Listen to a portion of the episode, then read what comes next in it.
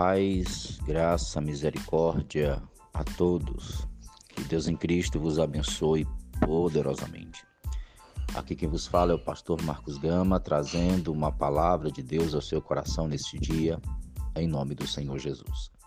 Ainda utilizando-se do Sermão do Monte, o Sermão da Montanha, proferido por Jesus.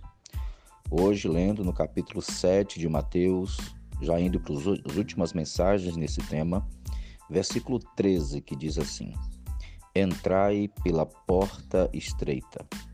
Larga é a porta e espaçoso o caminho que conduz para a perdição. E não são muitos, e são muitos, perdão, são muitos os que entram por ela. Porque estreita é a porta e apertado o caminho que conduz à vida, e são poucos os que acertam com ela. Novamente, o Senhor traz um contraste claro entre o viver cristão, entre o viver dos súditos do reino de Deus, entre aqueles que vivem debaixo dos preceitos e orientações da palavra de Deus e os que não vivem. Não é uma questão de acepção de pessoas, é uma questão de submissão ao senhorio de Cristo. Muitos dizem crer, mas não obedecem. Muitos dizem acreditar em Deus, mas não fazem uso de Sua palavra no seu dia a dia, nas suas práticas diárias.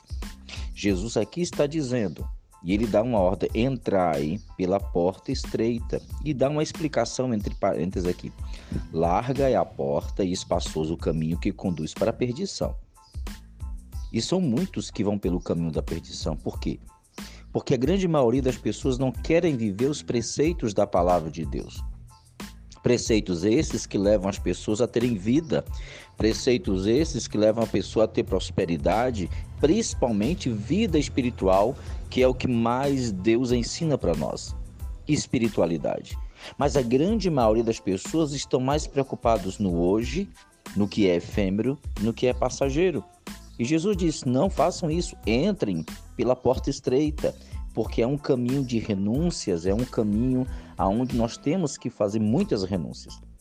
Finalmente ele conclui dizendo: Porque estreita é a porta e apertado o caminho que conduz à vida. A vida espiritual, a vida eterna, vida conjugal, vida familiar, vida em todas as áreas. Porque tudo aquilo que nós temos explicado desde o capítulo 5 até o momento, a respeitabilidade, a oração, a resistência do mal, esses preceitos, o homem vivendo por ele, ele vai ter vida, tanto nessa existência como na vida eterna. E o texto diz que são poucos os que acertam com a, esse caminho estreito, com essa porta estreita. Porque ninguém quer renunciar ao mal, nós queremos, a maioria de nós, entregar-nos aos mal, vivermos o mal. Porque muitos até alegam dizendo: eu, eu, tô, eu tenho que viver a vida, eu tenho que experimentar. Sim, mas precisa viver no pecado? É o que a Bíblia está falando para nós, é o que esse preceito do reino de Deus está falando. E é um preceito muito profundo, usado no judaísmo para explicar exatamente os dois sentidos da vida. Uma vida sem direcionamentos e uma, uma vida onde o direcionamento é dado pela cabeça do homem e um direcionamento que é dado por Deus.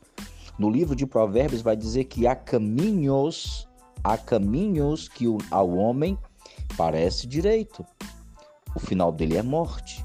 Veja que são muitos os caminhos, mas o, o ruim desses caminhos que o final é morte. Como fala do reino de Deus, a Bíblia é clara. Jesus diz: Eu sou o caminho, a verdade e a vida. Ninguém vem ao Pai senão por mim. Há um caminho só que leva a Deus, e há vários caminhos que levam à morte. É por isso que aquele que trilha o caminho do Cristo, ele vai viver segundo esses preceitos do reino de Deus explicados por Jesus no Sermão da Montanha. Entre pela porta estreita. Jesus nunca disse que seria fácil. Jesus disse que valeria a pena. Que Deus abençoe você, a sua casa, a sua família. Siga-nos nas redes sociais, no nosso canal no YouTube, no nosso blog. Você vai encontrar muito material para compartilhar o Evangelho, para compartilhar ensinos bíblicos. Compartilhe a todos e abençoe o nosso ministério, ajude o nosso ministério, ore por nós para que continuemos pregando a palavra de Deus. Que Deus abençoe a todos nesse dia, em nome do Senhor Jesus. Amém.